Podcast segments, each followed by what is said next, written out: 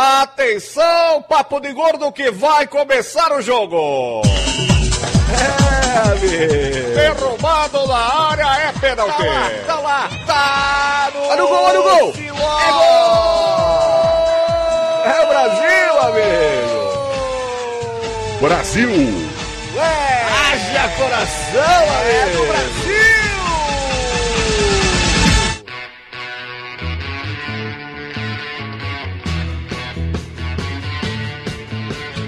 Ouvintes de peso, univos! De Salvador aqui é Dudu Salles e só faltam quatro! Só faltam quatro anos até 2014. De Salvador aqui é Mayra e finalmente a histeria coletiva tá passando. De São Paulo é Flávio e. Só faltam quantos mesmo, Dudu? Faltavam tá dois! Faltavam dois, agora faltam quatro. Uhum. Certo, só pra constar. De Amargosa aqui, doutor Tapioca. Brasil perder é ruim, mas a Argentina se fuder de quatro é lindo. De Porto Alegre é Bruna. Fazem Copa na África, é óbvio que dá- vai dar zebra. Ó, ó, a piadinha pra estilo Conrad, olha E- só. Ah, É isso pro meu filho hoje. De, de São Paulo, é Maurício, e eu não sei o que eu vou fazer com tanta meia do Brasil. Você quer sugestões? Não, obrigado. Você percebeu que ele hesitou de onde é que ele estava? É, ele, né? deve, ele deve estar em outro De- lugar. Ele- vai que minha mulher ouve. Não, é melhor dizer que eu tô no lugar certo. Não, eu tô em casa mesmo, trancado dentro do quarto. Termo 69, que é Maurício. Pois é, ouvintes de peso, estamos começando mais um Papo de Gordo na Copa. Hoje sem o Lúcio. Aê! Ah, cadê a Vuvuzela agora? Toca a Vuvuzela. O Lúcio não está conosco hoje. O Lúcio, infelizmente, ele precisa passar por uma operação de fimose depois que o Brasil perdeu. Ele ficou muito triste, queria se punir. Na verdade, existe uma, uma teoria também de que ele foi enrabado por um grupo de argentinos revoltados. Eu não tenho certeza. Tem algumas teorias para o sumiço do Lúcio. O fato é que ele não está conosco hoje. Eu acredito ainda que foram as duas coisas, né? Eu acho que ele foi enrabado pelos argentinos e fez a operação da Timóteo na sequência. O fato é que hoje, para compor aqui a nossa mesa de bate-papo, além de Dona Mayra Moraes, que finalmente vai participar de um Papo de Gordo na Copa, só porque agora que o Brasil acabou, né? Tendo aqui também a Bruna, que é uma das colaboradoras do Papo de Gordo. Bem-vinda, Bruna. Obrigada. Espero que você sobreviva à sua primeira gravação de podcast. E é o Maurício, que é o homem por trás das meias do Morsaman. O, o- a criatura que. Como foi que você falou, Flávio? Que ele cansou de fazer a oração de Santos Expedito. ah, agora não, ele, faz ele meia. cansou, ele cansou de, de, de fazer aquelas faixinhas de jogação HD, só sendo despedido, agora ele faz meia com morsas. Mas é um prazer fazer isso. Aí, viu só? Santos Expedito tá ajudando, porra. Então é isso, pessoas. Vamos falar de futebol.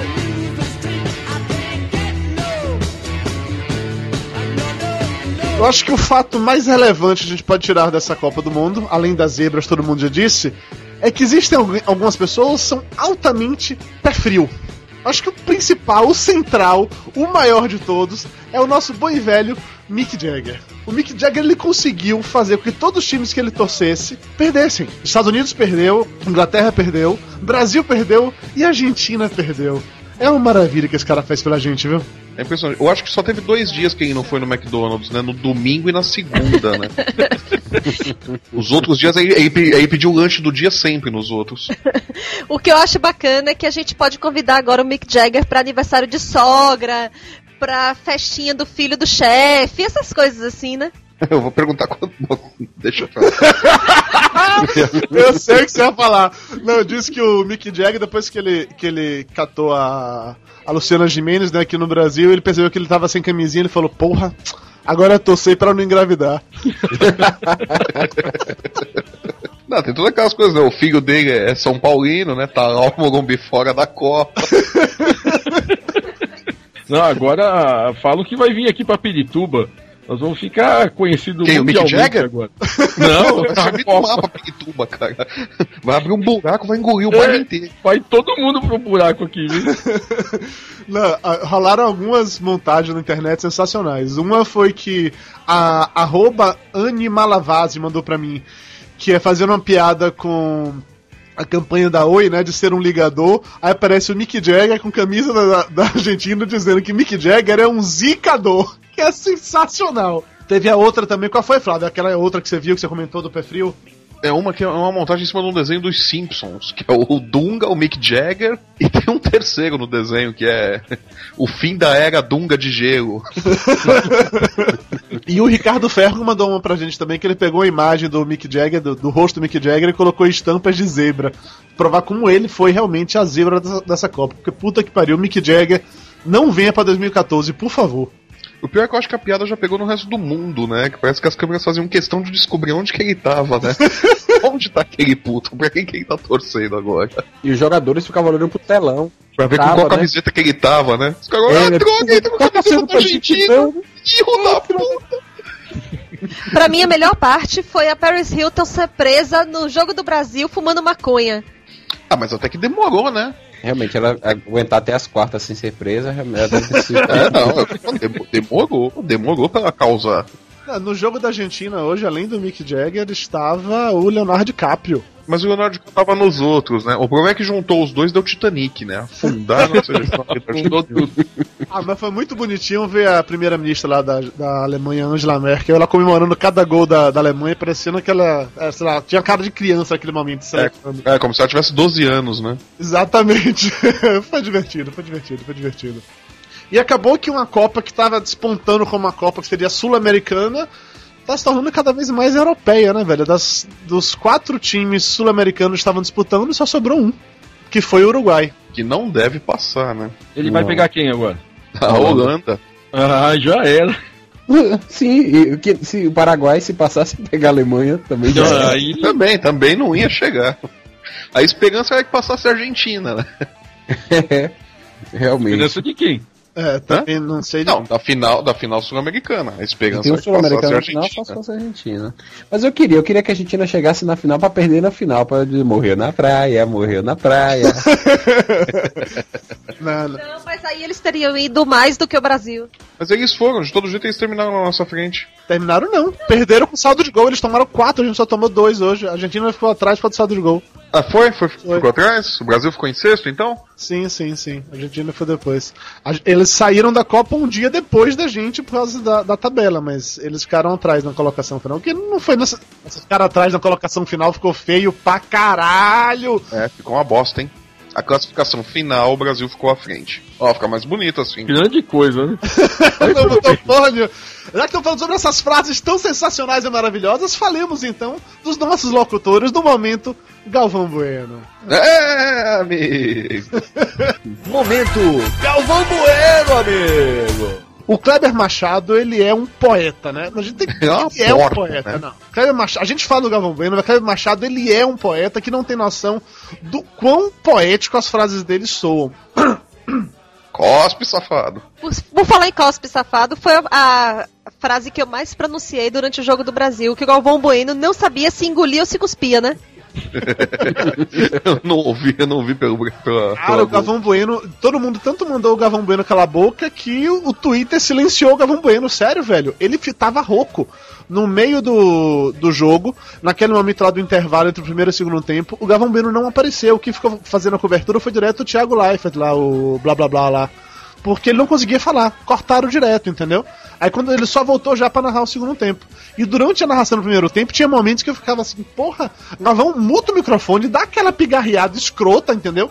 E volta a falar que não é possível. Porque ele ia falando e você sentia que a voz dele ia sumindo, sumindo, sumindo. Galvão, um beijo no coração, ainda adoro você, tá? Hoje eu vou falar mal do Kleber Machado. O Kleber Machado ele me soltou um cacófono tão sensacional durante o jogo de Gana, que acho que ele não percebeu. Ele falava, toda hora ele falava, agora ataca a Gana, ataca a Gana, ataca a Gana. Porra! Será que não Será tem um não ponto percebia? pra avisar ele, não? Cacete, não é tão difícil assim, entendeu? Você consegue ouvir esse tipo de coisa. Mas pra mim o melhor de todos foi o exemplo da poesia dele. Foi ainda no jogo do, do Uruguai, no momento de bater o pênalti, que o Louco Abreu bateu aquele pênalti de. Como é o nome daquilo, Flávio? Que levanta a bola daquele jeito ali, que eu esqueci o nome daquilo? É, uma- é, chapa... não, é, é uma paradinha, mas tem um outro nome isso daí. Foi chapadinha. Chapada. falou. Chapa... Bom, enfim, É, não, não é, cha- não é chapada, é tem um chapada. outro nome, mas eu não, não lembro agora também. com essa porra aí. Aí na hora que ele fez, que ele chutou assim, ah, será que ele vai chutar daquele jeito que ele fez no final do campeonato, não sei o que, tá? chutou, fez gol, e Kleber Machado me soltou de lá. Ele não é louco, ele é Abreu! Falei, what the fuck? o que, que isso quer dizer exatamente que eu não entendo, porra? Você acha que ele entende? Eu também não entendi nada. Hoje, hoje teve outra da- do Sport TV no jogo da Alemanha. O goleiro da Alemanha é Neuer, não é isso? Isso. Neuer, isso. Aí teve uma jogada da Argentina que o, atacante da Argentina cruzou a bola. Aí o zagueiro alemão, ele ia como se fosse interceptar, de repente ele saiu. E o goleiro, porra, achou que ele interceptar. Voou e sorte que a bola não entrou. Tomou um susto, retaram o goleiro, o tal do Neuer falou: É, rapaz, o Neuer ficou em paranoia. Não, mas antes disso teve um- uma outra pérola do Noriega na Sport TV, né? Que estavam se referindo ao número de gols do Close, né? Eles falam, é, o Close está bem close de chegar no, no recorde de gols do Ronaldo. Caraca, o pessoal do Sport TV É. é péssimo de piada, eu nunca vi. O pessoal do Sport TV tem que pegar, botar tudo num paredão e abrir uma Não, metralhadora. tem que chamar tudo pro papo de gordo, porque tá no mesmo nível. Ou mandar pro Nerdrops, né? Não, no nível de trocadilho é pro Nerdrops, direto. Direto sem escala. Vão tudo ah, ficar, no, ficar no lugar do Susi. Vocês falam tão mal do Galvão Bueno, os outros são muito piores. Eu acho isso uma maldade impressionante, sinceramente. Eu, eu ouço pela. Eu assisto pela Band, mas aquele neto lá é terrível. Ah, não, puta, aguentar o Neto comentando é foda também. Pra ele todo mundo é maravilhoso, é um ótimo jogador. Depois o cara faz Não, uma... mas joga pra caralho, olha, É. olha aí, olha aí, joga que é uma beleza. Se tivesse Fala meu bem até do Gandula, né? Fala, Olha só esse Gandula, como esse Gandula repôs a bola pro goleiro. olha aí, olha o Gandula fazendo embaixadinha com a bola. Olha, o Gandula é foda, meu. E hoje, é, como é que era o nome do argentino do Cruzeiro que tava na Globo? Soninho, Sorin. Sorin. Então, Sorin. O Sorin lá é, comentando o jogo, o jogo junto com o pessoal da Globo. E o pessoal sacaneando com ele ao vivo, dizendo que ele tava chorim. Nossa. triste. O que, que que deu no pessoal na, na, na Copa desse ano que começaram com esses trocadilhos? Na última Copa não tinha isso. É o fuso horário, é o fuso horário. Caralho, na, na última Copa não tinha essa merda. Ah, mas a poesia sempre esteve, por exemplo, o Arnaldo César Coelho na, na- no jogo lá do Brasil com a Holanda, ele falou que os holandeses, além de pipoqueiros, são espertinhos. Isso é de uma poesia impressionante, entendeu, Eu- velho? É, é profundo demais pra mim. Pipoqueiro. Isso são analogias infantis, vocês não estão entendendo. Que futebol é uma coisa lúdica, entendeu? Nossa senhora, os holandeses são pipoqueiros. O outro quase arranca a cabeça do Robin. e os holandeses são pipoqueiros. E que o que? Que alguém saísse morto em campo? É que galera- o, o, o Duro de Matar do, do Dunga no episódio 3, né? Porra, já não escalei o Felipe Melo pra não ter morte em campo. Vocês não me agradecem? É, Bruna Mara tá dizendo que você não tá falando nada. É, eu sei, é porque eu realmente não. Eu não assisto, eu nem assisto futebol, então eu não tenho o que adicionar sobre Galvão Bueno. Mas eu também não assisto, não. Mas Dudu fica, fica assistindo aqui eu fico ouvindo as pérolas. Tá, eu anotei, eu tenho algumas coisas no Twitter pra falar, mas realmente sobre o Galvão Bueno eu não tinha nada pra falar. Olha, estudou pra aula. Ah, viu só. Aluna aplicada, tá vendo? só? Essa não fez o café, né? Não, café, não tem, nenhum deles, nenhum deles veio pra gravação e trouxe café, viu, Tapioca? Tá vendo aí, tio Flávio? Tem gente que não só lê a pauta, como estuda. Viu só? Mas não, não, não tem muito efeito prático, né, gente? Porque a gente nunca segue a pauta também. Quem só viu a pauta agora, levanta a mão aí. a minha tá lá em cima. né? Ah, Flávio Soares fazendo escola, ó, o Tapioca antes lia a pauta. já, mais um que eu já doutrinei.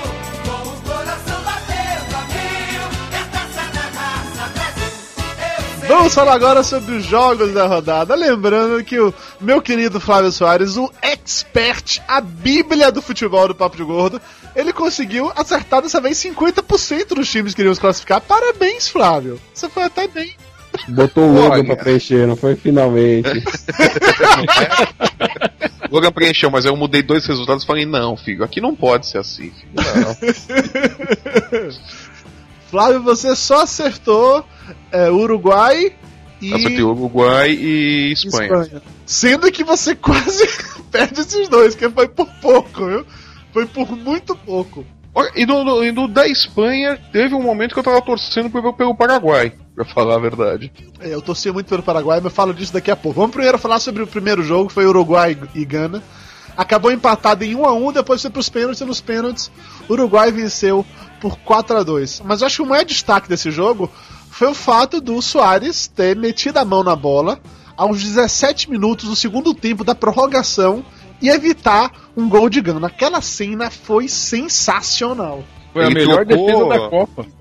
Ele trocou a presença dele na, na semifinal por levar o Uruguai até a semifinal, né? Pois é, sabe uma coisa que tá me deixando muito é, puta da vida? É o tanto de entendido de futebol discutindo quanto que aquilo ali fere o fair play. Puta que pariu. Ah, velho, não, não existe isso. Situação daquela, qualquer um faz. Eu, eu não fazia o que ele fez, não. Eu pegava a bola, agarrava, depois dava um chutão pra galera e saía feliz da vida com meu vermelho.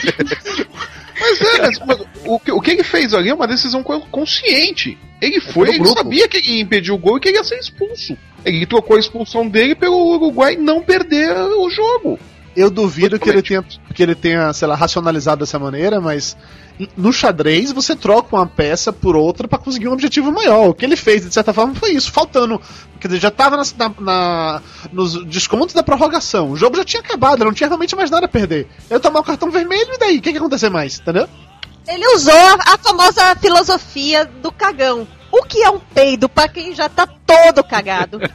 Isso é. É aquele negócio, ele foi contar com a sorte, que também virou pênalti, né? Quer dizer, ainda tinha que contar que o goleiro dele ia defender, o que o cara ia chutar pra trás e tudo, mas ele ganhou uma sobrevida pro Uruguai ali, né?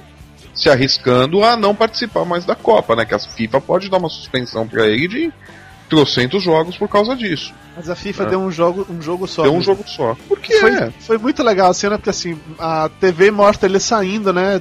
Nervoso, chorando, triste pra cacete, que porra, que merda, meu time tá fora, e eu ainda fiz, consegui pênalti pros caras, agora já era, os caras vão fazer esse gol e tal, não sei o que, papapá. E aí o cara mete a bola na trave e vai pra fora. O Soares pula, feito criança, celebrando, e virou herói nacional naquele momento, né, velho? Que ninguém tenha dúvida disso. Viro. Sim. Ele foi de vilão a herói em segundos. Vocês assistiram esse jogo, Uruguai e Gana? Eu assisti só o Não, o finalzinho. Uruguai Gana não vi. Eu só ouvi esse jogo. Vocês acharam que o Uruguai merecia levar ou que Gana jogou melhor? Que pra quem assistiu, tipo Tapioca. Gana atacou mais, velho. Gana atacou, atacou mais. Agora aquela velha situação, é, é a manha do, do- do time africano. Eles têm uma raça, eles têm força. Na, na prorrogação só deu Gana. Você, você quer dizer que Gana tinha muita Gana? Tinha bastante. Só que chegava. Meu Deus do céu, todo programa a gente vai fazer essa piada. Não vai mais não, que Gana foi eliminado, agora acabou. É, a gente pode relembrar. Não, Gana jogou com muito mais Gana do que o Uruguai. E, inclusive, chegou mais vezes ao gol, mas não sabe chutar, cara. Não sabe. Tanto que o cara perdeu o pênalti. Eles chegam, mas não finalizam. Então não adianta. Como diz é, Galvão no, no- na Fórmula 1, uma coisa é chegar, a outra passar. Eles, eles foram o que o Uruguai foi na Copa de 90, que assistiu os jogos do Uruguai, não chutavam pro gol. É a mesma coisa, chega, chega, chega e não chuta, não adianta. Assim, eu vi muita gente reclamando dessa história que a Mayara falou, ah, do fair play, blá blá blá, mas porra, velho. eu- aquilo dali eu não foi ilegal, pode ter sido até mesmo imoral, mas tava dentro das regras. Ele podia fazer aquilo dali. Sim. Fair play quando a, a bola vai pra lateral, porque o resto, cacete, quem vai ter fair play. Ah, mas é, mas é bem. Mas é, é isso que o Dudu falou mesmo. A regra permite. O que, que vai acontecer? Ele vai ser expulso. Não tem apelação, não tem nada. É expulsão na hora, mas a regra permite. Pois é, e é, e é exatamente aí que me, que me toca a história da seleção brasileira. Porque nenhum, em nenhum momento, nenhum jogador eh, da seleção teria amor à camisa, amor ao seu país, suficiente para se colocar em risco pela seleção, pelo resultado, para poder levar adiante. Essa seleção do Dunga faria fácil. A seleção do Dunga fácil. matava se o Dunga mandasse. Ô, o Felipe Melo fez isso, porra. Felipe Melo, pega! Não, que você disse que aquilo não é pode ser imoral, mas não é ilegal. Eu já acho o inverso. É ilegal, tanto que ele foi punido e foi colocado pra fora. É contra as regras. Você não pode se pegar a bola de mão e muito menos impedir um gol de forma irregular. Então é ilegal. Agora, eu não acho imoral. Porque o que ele fez foi ele, ele se deu pelo time, pela nação, pelo que ele estava representando. Eu acho que até por entenderem isso, o pessoal da FIFA falou, não, pô, eu se eu tivesse lá ia fazer a mesma coisa, o cara deve ter pensado da FIFA, eu também. É, era um momento de desespero. Se eu tomar o gol, tô fora, se eu tomar o gol, meu time tá fora. Então, eles aliviaram pro cara, não, deixa ele só perder a semi, até porque o Uruguai não vai pra final mesmo, vai ficar por isso mesmo. é, é, muito de reflexo, cara. Eu duvido, de verdade. Aquela, era o desespero só pra tirar a bola dali, entendeu? Era isso. Ele faria qualquer é coisa. É, é, é, o instinto. Você quer ganhar o jogo, você sabe que se aquela bola entra, você vai perder. Você vai tirar de qualquer jeito. Você vai tentar tirar. É, foi reflexo que ele teve lá. Vem, pum, tira. Vai, tá, vai ter um link aí no post pra foto que é sensacional, que é, foi tirada de trás do gol, que ele espalmando aquela bola, que eu concordo que foi a melhor defesa da Copa inteira, velho. É, e quase fez uma ponte, né? Pra... É, e, e o que eu acho uma, fica a dica aí pro pessoal do futebol, é que se no vôlei eles já deixam o jogador chutar em quadra, por que, que o futebol não pode defender com a mão? Vai ficar putaria também, né, minha filha? Peraí. Que aí, aí ia, ia virar futebol todo mundo vira goleiro, né? Aí vira todo mundo goleiro linha, né? Não dá. É, cruzamento, vai botar cinco caras dentro do gol, né? É, vai todo mundo com a mão pra pegar a bola. todo mundo é goleiro linha, né? Aí, aí tá valendo tudo, né? Mas enfim, eu, eu concordo também, acho que Gana jogou melhor, mas não me incomodei com o Uruguai vencer, não. Até fiquei satisfeito, tava torcendo pelo Uruguai já no, no finalzinho do jogo. Estavam tomando muita pressão, mas estavam jogando bem, eu gostei. E os pênaltis, pô, decisão por pênalti sempre é legal, especialmente quando a gente não. Nosso time não tá lá, né? Que é irrelevante quem ganha, é só divertido ver o estresse comer, realmente. É óbvio, a, a melhor coisa do, da cobrança de pênalti foi o pênalti do Louco Abreu. Que nem o pessoal do, do Uruguai achava que ele ia fazer aquela loucura de cobrar daquele jeito. Ele é maluco assim é. mesmo? Eu não acompanho não, ele. É louco, ele é louco desse jeito. Ele cobrou um pênalti na, na final da, da, da Taça Rio, da, Taça Guanabara, não lembro agora, pelo Botafogo, exatamente do mesmo jeito. E é um pênalti mal batido, esse pênalti do Locopel. Se o goleiro ficar parado. Vai, se o goleiro ficar parado no meio do gol, ele pega. Se o goleiro ficar pegando, ele pega, porque ele bate no meio do gol. Ele dá aquela paradinha e levanta a bola pro meio do gol. Se o goleiro não se mexe, ele pega. O Marcelinho ninguém acreditou. O Forlan, o, o Forlan, o meio-campista, acho que é o capitão. Não, não é o capitão, o capitão é o Lugano. Mas o Forlan falou depois em, em entrevista, né? Que ele não acreditava que o, que o Louco Abreu ia bater o pênalti daquele jeito. Quando ele viu ele fazendo a parada, ele falou: Filho da puta, meu! Sabe? O cara entrou em desespero, porque a chance dele perder um pênalti desse é muito grande. E se ele perdesse esse pênalti, botava Gana no jogo de novo, né? É, mas é que ele sabe que Gana chuta tão mal que não ia ter problema, viu? É, mais ou menos, né? Porque o cara que perdeu o pênalti que o, que o Soares fez, na hora de, das cobranças, ele marcou. É. Né? Tem esse detalhe. O cara que perdeu, ele foi lá, pegou a bola, bateu e fez. Né? Foi macho. Né? O sujeito foi valente pra caramba. Esse lance de, de pênalti. Sinceramente, se eu fosse goleiro, eu sei que o Flávio, como goleiro, já que o Flávio, além de ser punk, goleiro e, sei lá, da Força Aérea, o Flávio é que mais tem experiências bizarras na vida. Mas se eu fosse goleiro, assim, cara, para defender pênalti, eu ficava parado no meio do gol, bicho. Dava um passo para frente e acabou. Porque se vai no canto, você não tem como defender. E muita gente chuta no, no meio mesmo, velho. Nessa cobrança daí, de, dessa disputa de pênalti, tanto do Japão com o Paraguai quanto essa agora do, do Uruguai, muita gente chutava a bola no meio do gol. Se o goleiro tivesse ficado parado, batia no, no peito dele e não entrava, porra. Mas a, a, questão toda é essa: sempre vai ter o pênalti mal batido. Eu esperava o cara chutar e pulava. O pênalti mal batido eu pegava. Tá? O Dida, que era um grande goleiro pegador de pênalti, ele fazia isso, que ele tinha uma estatura gigantesca, né? Ele era um goleiro bem alto, ele esperava o cara bater, ele não adivinhava canto. O cara batia, ele tinha tamanho para dar impulsão e pular. Todo goleiro que espera, o pênalti mal batido ele pega. É que a maioria quer adivinhar, não aguenta ficar parado, né? O problema é esse. Se você tem frieza de ficar parado, você não vai pegar todos os pênaltis, é claro, mas o que for mal batido você vai segurar. Eu dava um pulo pra frente, jogando no salão, que eu era goleiro também, eu dava um pulo pra frente. Onde a bola ia, não, é. Tá eu só pulava pra esquerda, mas tudo bem. não, é, eu não me mexia. Enquanto o cara não encostasse o pé na bola, eu não saía do lugar. E normalmente eu acertava o canto, eu ia pro canto certo. Nem sempre dava certo de pegar. Você sabe a imagem que me vem na cabeça agora? Flávio, mais jovem, com um cabelo moicano, pegando de goleiro, jogando de. Meu Deus do céu, falava. Que visão do inferno. Mas é, aí... os atacantes falavam a mesma coisa. Ah, ah! o goleiro que ameaçava era praticamente o Tevez, todo mundo tinha medo de você em campo, só de olhar pra sua cara. É, passa a mão pra mim, é. ah, que medo! Ainda falando em pênaltis, um outro jogo que não foi pros pênaltis, mas chegou bem perto disso foi Paraguai-Espanha. Jogão. Bom jogo. O primeiro tempo eu não curti muito, não, na verdade. Eu achei que o segundo tempo pegou mais. Mas eu achei legal o seguinte: que o Paraguai ele jogou totalmente no ataque em cima do- da Espanha. Ele começou sufocando a Espanha, que no, durante o primeiro tempo eu tive a ilusão de que o Paraguai podia até mesmo vencer aquele jogo. É, Mas o jogo até o Paraguai teve a, a ilusão. Eu, eu achava que o Paraguai ia ganhar, porque foi exatamente isso que você falou. O Paraguai ficou em cima, né, da, da defesa da Espanha. E a defesa da Espanha é ruim. É aquilo que todo mundo fala, né? O ponto fraco da, da Espanha é a defesa, né? O Paraguai ficou em cima dos caras o tempo todo. Se tivesse um ataque mais competente, Inclusive Tinha o Paraguai teve um gol anulado. Que, que- Mal anulado, Que não estava impedido, porque o cara que fez o gol não estava impedido. Quem estava impedido foi o outro maluco. Tenho que discordar, eu acho que foi impedimento sim, porque no impedimento o jogador não precisa tocar na bola, ele precisa apenas participar da jogada. Então quem estava impedido não foi o cara que fez o gol, foi o outro que subiu na bola, teve que subir marcado, o, o zagueiro teve que subir com ele, o goleiro teve que dar atenção a ele porque ele podia cabecear, só que a bola passou muito alto e o outro fez o gol. Então participou da jogada é impedimento.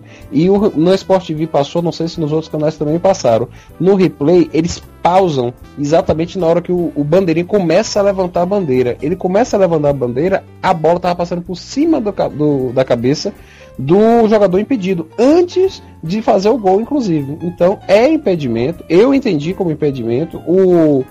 Não lembro quem foi o comentarista do Sport TV que estava nesse jogo, foi aquele com sobrenome espanhol, que eu esqueci qual é o nome dele. o Noriega. Acho que é. E ele falou, não, isso é impedimento. O cara participou da jogada, é impedimento, e eu concordei com ele. Ali é impedimento. A regra é clara, Arnaldo. A regra é clara. É, amigo. É, mas a regra não é tão clara pra esse juiz, não, porque ele marcou três pênaltis no jogo. No primeiro pênalti a favor do Paraguai, o, para, o paraguaio perdeu, né? O maluco defendeu, mas o pessoal da Ele Espanha tinha que ter dado reversão. invadiu exatamente a E área. ele não reverteu, realmente. Ele não reverteu. Aí o, o, o do, o da Espanha, que foi convertido, ele não tinha que ter dado reversão, porque todo mundo invadiu a área. E também Espanha, invadiu quê? um, um milímetro, velho. Os caras invadiram. Não, é. Mas todo mundo invadiu, os dois times É. invadiram. E foi gol, então ele tinha que ter validado o gol. Né? Ele Sabe deu que ele mandou voltar aquele- colocar de novo. É, ele mandou voltar porque aquela porra não foi pênalti porra nenhuma. O Não, cara teve, um- teve um choque, teve um, teve um contato Ah, eu mas eu não marcaria aquele pênalti, não. Você marcaria? Não, aquele pênalti eu não marcaria, não. Lá Pra mim não foi pênalti, não. O outro se jogou, pô. Você vê na, eu- na- câmera- lenta, naquela câmera super lenta que eles estão usando, você vê que o cara do Paraguai não chegou com aquela força toda pra derrubar o cara daquele jeito. Foi Não, pensando assim, Ele reduz o passo, você vê que ele diminui a passada pro cara bater nele mesmo pra ele cair na área. Tá? Não. eu não daria aquele pênalti, não, cara, de verdade. pai, meu pai conta que o Pelé agarrava os outros na área e se jogava o, o juiz dava pênalti a favor do Brasil, quer dizer, então é, Não, é, Tá é a manha do jogador, é a manha do jogador. O pênalti que quem marcou contra a Espanha foi muito mais claro. Você vê o Pique puxando o braço do cara, né? O Piquet ele se joga no chão como contrapeso e segura o, o cara pelo braço, pô. Exatamente, foi ridículo, né? O pênalti que ele marcou contra a Espanha. É, e pô, pra um, um juiz marcar puxão na área, todo mundo puxa todo mundo, mas aquela puxadinha aqui e ali, mas o cara puxou e continuou puxando e Foi, puxou e foi- cair. foi muito descarado, né? Só faltou ele, ele cair no chão e ficar puxando o outro, né? Sai arrastado, né, segurando É, só imitação. faltou ele fazer isso, né, bicho? Foi muito descarado. Faltou bem pouco pra isso. Mas eu já tava torcendo pro Paraguai no final do jogo e eu fiquei muito triste que o Paraguai não passou, porque significa que a Larissa Riquelme, que nós falamos tanto no programa anterior, não vai mais aparecer pelada lá, só pintada com as cores da bandeira dela, que foi realmente uma Ah, tristeza. vai sim, daqui a pouco ela aparece em alguma revista. O pessoal do Judão fez um post dizendo: olha, não tem realmente a Larissa Riquelme totalmente nua, mas aí colocou o link com a cacetada de fotos da Larissa Riquelme semi-nua ou próxima disso bastante. Inclusive, eu descobri que ela tem Twitter, tá? É Lari Underline Riquelme. Quem quiser seguir para saber se ela vai pos- postar fotos dela pelada com bandeira do Paraguai ou não, fica a dica. Você acha mesmo que ela vai fazer isso no Twitter, né? Aham. Ela mal sabe usar o Twitter, ela não vai fazer isso. foi fazendo a Playboy que ganha mais dinheiro. É óbvio, né? A- a- como é que chama o rapaz lá da Globo? O, é Thiago blá blá blá? Thiago Leifert. É, ele, ele, depois que terminou o jogo, ele falou, mas não, mas cadê? A, a voz da consciência está falando que ela já foi embora. Ah, que pena. Não, durante o jogo, ele ficou postando no Twitter que ele tava passando lá na, na central da Copa, ele tava uma câmera que tava direto lá na, no Paraguai mostrando ela. Então ele ficou postando várias várias fotos dela no Twitter enquanto isso, enquanto tava passando o jogo. Eu tava rolando o jogo, ah, o Paraguai no ataque, aí mostrava a foto da Larissa, ah, o Paraguai tomou gol, aí mostrava a foto dela. Ó, duvido que a Playboy já não tá atrás dela. Com certeza já tá. A Playboy é brasileira.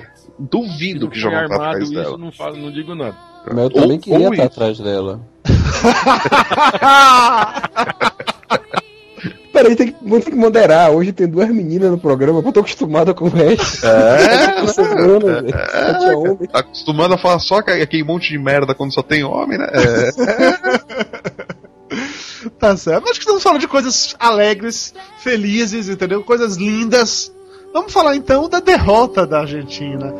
Don't cry for me, Argentina. The truth is, I never All through my wild days, my mad existence, I kept my promise. Don't keep your distance. A Argentina tomou quatro da Alemanha, cara. Flávio Soares, você que apostou tanto na Argentina, onde está seu Deus Maradona agora, Flávio Soares? Não, eu acreditava muito na Argentina, realmente. Eu não tinha visto a Alemanha jogar o que jogou hoje contra a Argentina. Não tinha visto mesmo. Me surpreendeu o futebol da Alemanha, de verdade. Nem contra a Surpreendeu e Inglaterra e assustou. É, nem contra a Inglaterra. Eu, tinha- eu vi o jogo contra a Inglaterra e eles não jogaram tudo isso contra a Inglaterra, não. Não achei também. Eu achei que mais que a Inglaterra não tinha jogado do que eles, mas contra a Argentina eles não deram chance da Argentina fazer nada. E a Argentina é aquilo lá que tanto eu quanto o Tapioca nós falamos no, no primeiro programa que a gente gravou. Se a Argentina se descobrir time, ela vai dar trabalho. O problema é que a Argentina não pegou nenhum desafio de verdade. Quando pegou, caiu porque não se descobriu o time. Era um bando de jogadores talentosos, mas era um bando de jogadores talentosos. Tá? Achava assim que eles iam chegar na final. Achava mesmo que eles tinham qualidade para isso. Mas não viraram um time. E outra coisa que a gente falou, né? Que a Exato. Argentina não tem defesa. Ela tinha ataque. Tanto que ela atacou Exato. muito. Ela atacou muito Exato. a Alemanha. Só que a Alemanha estava com um sistema def- defensivo perfeito. Nunca vi. A Alemanha jogou reloginho suíço. Tudo funcionando direitinho.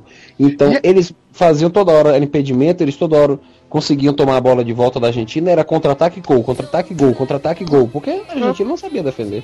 E aquilo, né? A, a Alemanha fez o primeiro gol muito rápido, né? 3 minutos 1 a 0 Desmontou completamente a Argentina. Com Porque a. Argentina entrou em campo para ficar em cima da defesa, para fazer mais ou menos o que o Paraguai fez contra a Espanha. A Argentina entrou para ficar em cima da defesa da Alemanha. Só que a Alemanha veio no- praticamente no primeiro ataque e marcou o gol. né? Aí você desmonta o esquema. Você pega uma seleção que já não tem um esquema bem definido, ele desmonta completamente. E acabou que o melhor ataque da Argentina não conseguiu fazer nenhum gol na Alemanha. A Alemanha fez quatro, a gente não conseguiu fazer nenhum, mesmo com tantos atacantes sensacionais e maravilhosos. Sim. O Messi voltou pra casa sem marcar um gol. Nossa, que decepção esse cara. É, o Messi não marcou, mas o Messi jogou. Pelo menos isso. Porque Luiz Fabiano Sim. nem jogar jogava. O Messi, o Messi armou jogada, o Messi deu passe para gols em outros, em outros jogos. Eu acho que ele deu dribles bonitos, só não soube finalizar. Só não fez um pouco, é o mais importante, né? Mas É que o- que bem. acontece é que, o, é que o Messi, no Barcelona, ele joga com um time que ele sabe onde o pessoal vai estar, né? Ele já sabe, ele, ele joga numa posição diferente no Barcelona e ele já sabe quem vai estar na esquerda, quem vai estar na direita, quem vai estar na frente do ataque. Ele sabe pra onde que ele vai mandar a bola, né? Na Argentina ele não sabia isso, ele não tinha essa noção de onde que o Tevez vai estar, onde que o Higuaín vai estar, quem vai estar aqui, quem vai estar. E aí tá jogando numa outra posição. É óbvio que ele não ia ser o mesmo Messi. Pega um jogo do Barcelona que você vai ver o que esse cara arrebenta jogando bola. Né? precisava de alguém também para apoiar ele. Uma coisa que no Sport TV falou era isso. É, o Messi ele de- deu passes bons para gol porque ele dava o passe no pé do cara, o cara sozinho no gol fazia. Por que, que ele não fez gol? Porque ninguém só mandava tijolo para ele. O cara, Exatamente. pô, o cara deu um passe para ele que nem eu, que tenho quase 1,90m, não pegava. E o Messi é desse tamanho, caramba. Como é que o cara vai pegar? É, é, foi, exa- foi exatamente nesse daí que o cara fez o comentário, né? É. O Messi falou assim, começou, é, mas deve estar pensando, eu mando um cada passe pros caras, os caras me devolvem cada tijolo. Você vê na bola saindo quadrada do pé do cara, o Messi olhando e fala, ah, filha da puta. Não dá pra sua mãe essa daqui, seu sacana. Eu achei no mínimo irônico o fato de que os grandes craques, que seriam os grandes craques da Copa, todos já foram embora, né? Que É, agora despontou aquele lá da. aquele moleque lá da Alemanha, 22 anos, né? Como O que. Miller. Miller, isso. Miller, Miller, Miller, Miller. também, Miller. sim. O Miller que joga pra caramba. O Ninguém é- conhecia ele aqui, agora tá todo mundo conhecendo. Não, o Schweinsteiger jogou, jogou pra cacete, o Ozzy, o ataque. Porra, velho, aquele time da Alemanha é muito bom. Não, e o Mila é famoso, pô. O Mila quando jogava no São Paulo, jogava É. bola arrebentava, né? É impressionante como ele continua jogando até hoje, né? O Mila deve estar com 50 anos já, né? Foi Nossa, campeão mas joga mundial pro São Paulo, né? Então- não, não, fala de sacanagem. Essa seleção da Alemanha deve ser a melhor seleção que eu já vi a Alemanha jogando, cara. Eles saíram daquele sistema que eles tinham de ficar parado, aquele jogo feio, só porrada, porrada, porrada. E é um time ofensivo pra cacete. Sim, eles, eles jogam no ataque e jogam bem. Eles sabem tocar a bola, eles sabem controlar o jogo. Foi um, um partidaço da Alemanha. E eu não entendo de futebol, e, mas o que eu vejo o pessoal falando por aí é que são garotos, né? Que na verdade não têm grandes experiências e que na verdade o técnico apostou neles e deu a cara E- tapa, né? E, te- e tem duas coisas, né? Eles são garotos, realmente, a, a média de, de idade da, da seleção da Alemanha é bem baixa, eles têm 20 e poucos anos, a maioria. E alemães, vamos colocar assim entre aspas, puros, é o que menos tem nessa seleção, né? Tem muito descendente de turco, tem um brasileiro naturalizado, tem um outro que tem pai espanhol. É uma misturada, é uma seleção alemã que eles estão- chamando de uma seleção vira-lata. E que tá fazendo um sucesso violento na Alemanha por causa disso, né? Eu queria tá que o Brasil integrando o país todo. Ou seja, eles não pensam como alemães, por isso dá certo. Exatamente, acho que é bem por aí. Eu soube que tá até um kryptoniano jogando. Não, eu, eu tava lavando a, a, a frente aqui de casa, eu comecei a berrar, aí veio o borracheiro aqui do lado, o ajudante dele. O que, que tá acontecendo? Quanto tá? Quanto tá? Eu tava fazendo uma festa aqui em casa. Não, foi, foi um jogaço. E verdade seja dita, que camiseta bonita essa, essa preta da Alemanha, hein? Eu adorei. O uniforme deles todo de preto, assim, botava maior pressão, parecia a tropa de elite entrando em campo. Dá Cara, eu medo. nunca É o comprei roupa de, de, de time de futebol, mas essa camisa da seleção alemã, esse segundo uniforme deles, deu vontade de comprar. Cara, todos eles perfilados pro hino, dava vontade de, de saudar ao, te- ao terceiro Reich. Mas jogou muito. É, é a grande favorita. Agora, acho que não tem nenhuma seleção que pare a Alemanha, de verdade. Eu, eu acho que vai ser um jogão. Se der Alemanha e Holanda na final, o bicho vai pegar. É, é a, é a final provável, né? É a final provável porque não acho que a Espanha vai segurar a Alemanha. Se jogar, se jogar o que jogou hoje, Nossa. não segura a Alemanha, não. Não segura. Se a Alemanha passa como um rolo compressor em cima dela. Exatamente. E eu não acho que o Uruguai também tem time pra segurar a, a Holanda. Apesar do Uruguai ter uma defesa muito boa. Mas não acho que segura, não. Falamos muito bem da Holanda, vamos falar um pouquinho mal da, da Argentina agora. Mas antes de começar a escrotizar com os argentinos, eu queria só fazer um, um meia-culpa. Por mais que eu ache o Maradona um mané, um babaca, um imbecil, um drama queen do cacete, mas ele teve uma atitude que eu achei muito foda hoje. Que na hora que o time perdeu, o Maradona entrou em campo e saiu abraçando e beijando cada um dos jogadores. Quando o Brasil perdeu, o Dunga virou as costas e foi direto pro vestiário, entendeu? Eu achei legal. Mas é, que, mas é que a gente não tem aquela coisa, né? Quando eles É, perdem, eles ficam dói, dá aquele beijo gostoso. Passa a mão na bunda, né? é da cultura deles, cara. Gente, não confundam argentino com gaúcho. é tudo perto. É, tu- o argentino ele é gaúcho também, né? Oh, Ah, é verdade, tem razão. e, Tem razão. e digo mais, posso fazer as piadinhas fáceis com o Maradona? Divirta-se. À Do vontade. pó vieste para o pó voltarás. É, Eu vi isso hoje. Maradona aspira uma carreira brilhante agora no esporte. Bicho, na hora que eu vi a, a Globo, cara, a Globo que sempre tem aquela coisa séria. A Globo chegou no Globo Esporte, a home do Globo Esporte, era a porra de uma imagem lá do, do- da, da Argentina perdendo. E a manchete era assim: Alemanha 4, Argentina 0 e ha ha ha ha ha ha ha. Cara, essa era a manchete do site. Puta que pariu, velho. Eu achei muito, muito foda. Esse era queriam descontar o Olé, né? Que o Olé sempre sacaneou com o Brasil. Agora, esse essa Copa, o Olé pegou bem leve. O Olé só botou Brasil 2014 com a faixa laranja atrás, né? Do, do nome. Sim. Pegou leve, pegou leve. Acho que foi Foi, tranquilo. foi isso. Eles foram bonzinhos dessa vez. Normalmente eles É, Eles, eles já sabiam que tinham medo, é, eles tinham medo do que, que podia acontecer com a gente. Eles falaram, não vamos exagerar aqui. Mas a Globo tá tripudiando pesado. O jornal hoje, no, no dia da eliminação da, da, da Argentina, a menina que apresenta, que eu não sei quem é, não- porque não era que apresenta sempre, ela começou, a manchete do, do dia foi: A Argentina caiu de quatro na Copa de- da, da África do Sul. Cara, essa é a piada mais, sei lá, mais quinta série possível. E ela falou na abertura do jornal hoje, entendeu? Nossa, a Globo falando isso.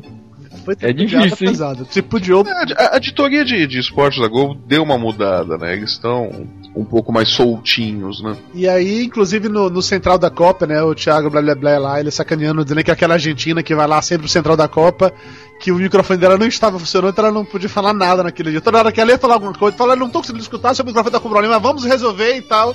E ela não falou nada o programa inteiro por causa disso.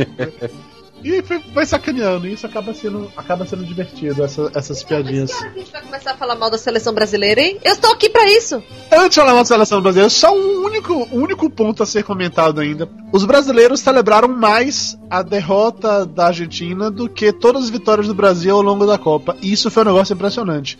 Hoje, as todos os fogos e vuvuzelas que ficaram guardados porque o Brasil perdeu no, no dia anterior foram gastos com essa derrota da Argentina. Cara, meus vizinhos enlouqueceram, velho. É, Aqui aqui, aqui também. Eu achei que era porque aqui, aqui no Rio Grande do Sul tem muito descendente de alemão, mas pelo jeito não era, era só frustração mesmo. Não, aqui não tem alemão, posso te garantir, viu? E foi a mesma coisa. É que foi um inferno É. também.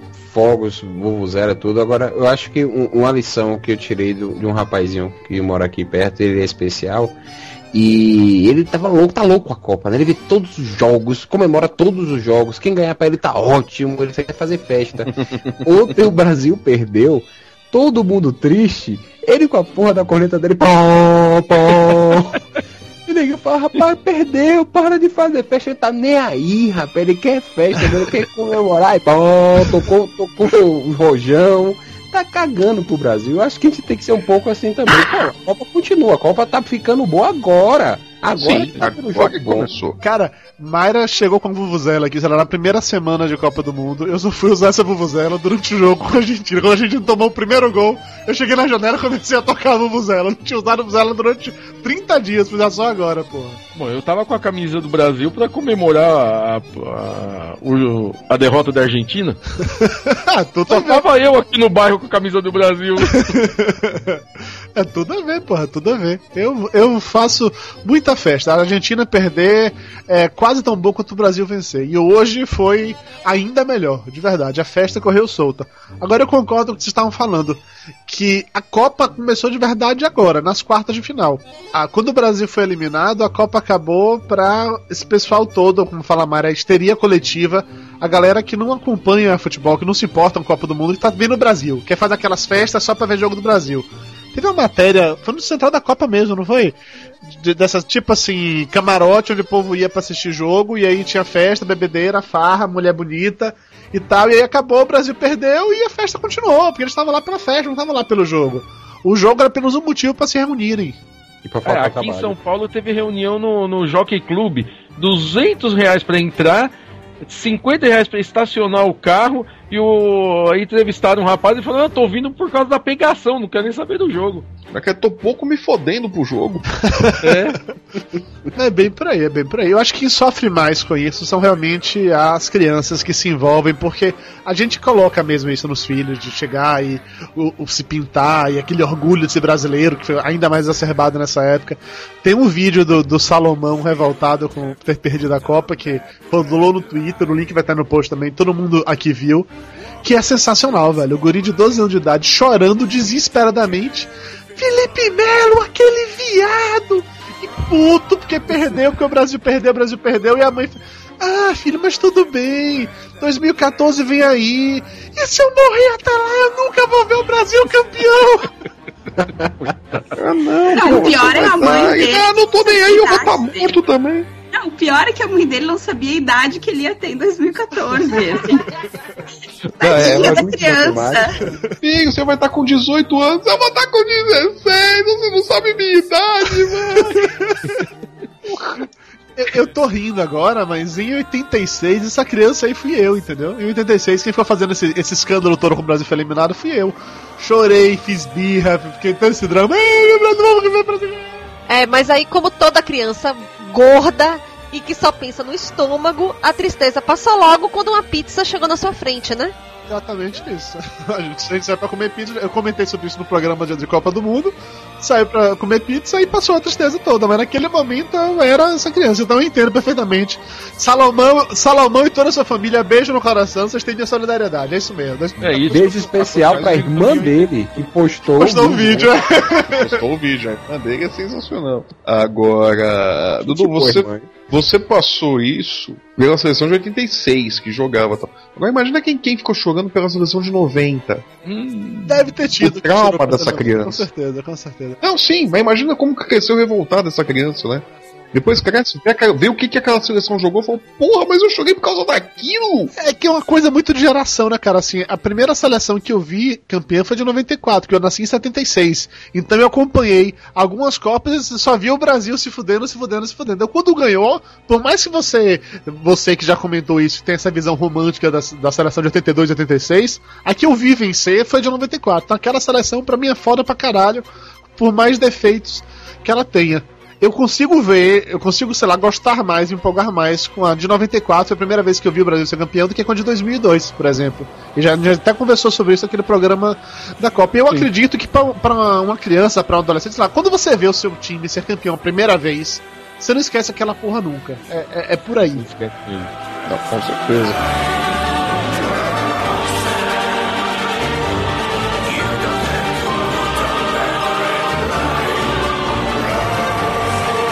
E acabou que essa eliminação do Brasil, além desse vídeo sensacional do Salomão, rendeu uma, um- algumas piadas ótimas, mas eu gostaria de comentar com. Começar com uma do Extra, que a gente comentou no programa passado, né? Da, da GAF lá, da propaganda errada que saiu do jornal do Extra, do supermercado Extra, no jornal Folha de São Paulo. E aí o Roco chegou a brincar, né? Dizendo, ah, eles deviam chegar agora essa semana e colocar lá, eu já sabia e tal, não sei o que. Tá rolando uma propaganda por aí que eu tenho que é pra mim que é fake, que eu duvido de verdade que o Extra faria uma sacanagem dessa, mas que segue o mesmo padrão daquele anúncio. Tem uma frase em Zulu, ou sei lá que porra, se aqui, se aqui é realmente em Zulu ou não, que aí faz o nosso under, blá blá blá, e aí continua a frase. A gente avisou, mas ninguém quis ouvir. Aí a legenda embaixo. Na África, no idioma Zulu, essa frase esquisita que eu acabei de dizer, que, é que significa eu já sabia. Valeu Brasil, nos vemos em 2014. Eu aposto que isso é fake, mas foi tão engraçado, mas foi tão engraçado. Foi bem feito. Meio mundo de gente fazendo piada em cima disso, cara, do Brasil ter perdido. A Bruna falou que você selecionou os melhores comentários do Twitter, foi, Bruna? A Bruna morreu? A Bruna morreu. Ô, Bruna Eu morreu. tô aqui, tô aqui, tô aqui, tô aqui. Ah, sou. Ah, sou. Então, eu selecionei. Bom, a galera começou a falar assim: ah, agora o Extra vai falar. Então, rumo ao Hexa. tipo, totalmente errados. Na hora que ganha, eles, tweet, eles falam. ah, desculpa, me enrolei toda aqui, né? Eu apaguei o que eu queria falar. Ah, Ctrl Z, né? Vamos lá de novo. Então, ah, várias pessoas falaram sobre ah, ah, o extra. Ok, várias pessoas falaram do extra. É, ok, entendemos. Próximo. Próximo, próximo. Começa de novo, outra pessoa. Eu tenho que formular a frase, calma. Ah, ok, tudo bem então. E vamos dar uma meia hora pra ela pensar. Lá. Musiquinha, musiquinha de pensamento. Tum, tum, tum, tum, tum, tum, tum. musiquinha de espera. Isso aí é musiquinha do Manuel Carlos. que a sua ligação é muito importante para nós.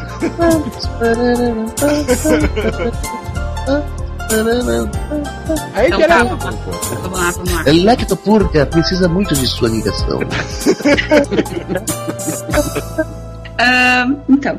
ah, começaram a falar coisas sobre Dungas, ah, Zangado e, enfim, anões, né? Vocês sabem? Tu tem alguma coisa sobre isso na pauta aí? Pode falar, Bruna. Não se preocupe se tem alguma coisa na pauta. Pode eu falar. não quero. Não, é que eu não quero falar, tipo assim, ah, que todo mundo já sabe, entendeu? Também pode falar. É a história que ficou um Dunga, 11 zangados e. Não, 11 anões, Não, sei quantos milhões. 11 anões e e 190 milhões de zangados, é isso aí. É, se você montasse a frase aí, todo mundo riria no final, hein? Seria mais interessante, entendeu? Vamos de novo, vamos de novo, vamos lá, vai lá. Você consegue, você consegue, vai. Um dunga. Senhoras e senhores, Bruno Antunes, uma salva de palmas. Lá, lá, lá. Lá, lá, lá, lá, lá, lá, lá, lá, lá, lá, lá, lá, lá, lá, lá, lá, lá, lá, lá. Ok, ok. Desisto, segue com a pauta, por favor. Tiveram algumas piadas ótimas. Teve uma, inclusive, que a mulher do Kaká retweetou que naquele momento o Dunga começava. Eu vou, eu vou pra casa agora, eu vou lá na Tibu. Essa que a Bruna começou, que a seleção brasileira acabou com um Dunga 11. 11 dengosos, 11 dengosos. Dengosos. 190 milhões de zangados. Isso. Mas foi uma cacetada de piada foi feito com o Dunga. E qual é aquele jornal? Meia hora, jornal meia hora. Na sua capa. Felipe melou tudo pro Brasil. Aham, aham, aham. E aí complementava ainda que a Holanda deu uma laranjada no Brasil. Aham, aham. Sensacional. Os, os vigaristas falaram: se a Copa no Brasil não anda, a Holanda. Que ridículo. Nossa. Ridículo. Não, que eu falei, esse foi o segundo Melo a fuder com o Brasil, né? O primeiro foi o Fernando. Teve um outro jornal do- de São Paulo, vou lembrar qual é agora, que a capa era toda, toda em branco, só com um classificado no meio assim, era Procura-se técnico. Ah, vão tirar agora do Palmeiras, né? Não, chama o É, Pelé, o Pelé. não, Ah, é, parece que não. Parece, Será? parece não. O Beluso, o Beluso falou que não. O Beluso falou que não. E que se oferecerem pra dividir técnico, o Filipão com o Palmeiras com a seleção, ele não aceita. Tá? Parece que não. Quem deve ir é o Mano Menezes. Parece que é o mais forte no momento. Meu Deus do céu, vai Corinthians. É, meu Deus do céu, Mano Menezes até que é um técnico bom. O problema é que ele saindo do Corinthians, quem vem pro Corinthians é o Vanderlei Luxemburgo, né? Aí acabou de vez o Corinthians. Vamos começar a falar um pouquinho sobre o jogo, afinal de contas, aqui. Começando, que porra aconteceu com o Brasil do primeiro pro segundo tempo? O Brasil dominou no primeiro tempo, colocou aquele gol de 1x0, tava mandando no jogo, a Holanda tava jogando bem, mas o Brasil tava dominando o jogo, e no segundo tempo o que aconteceu?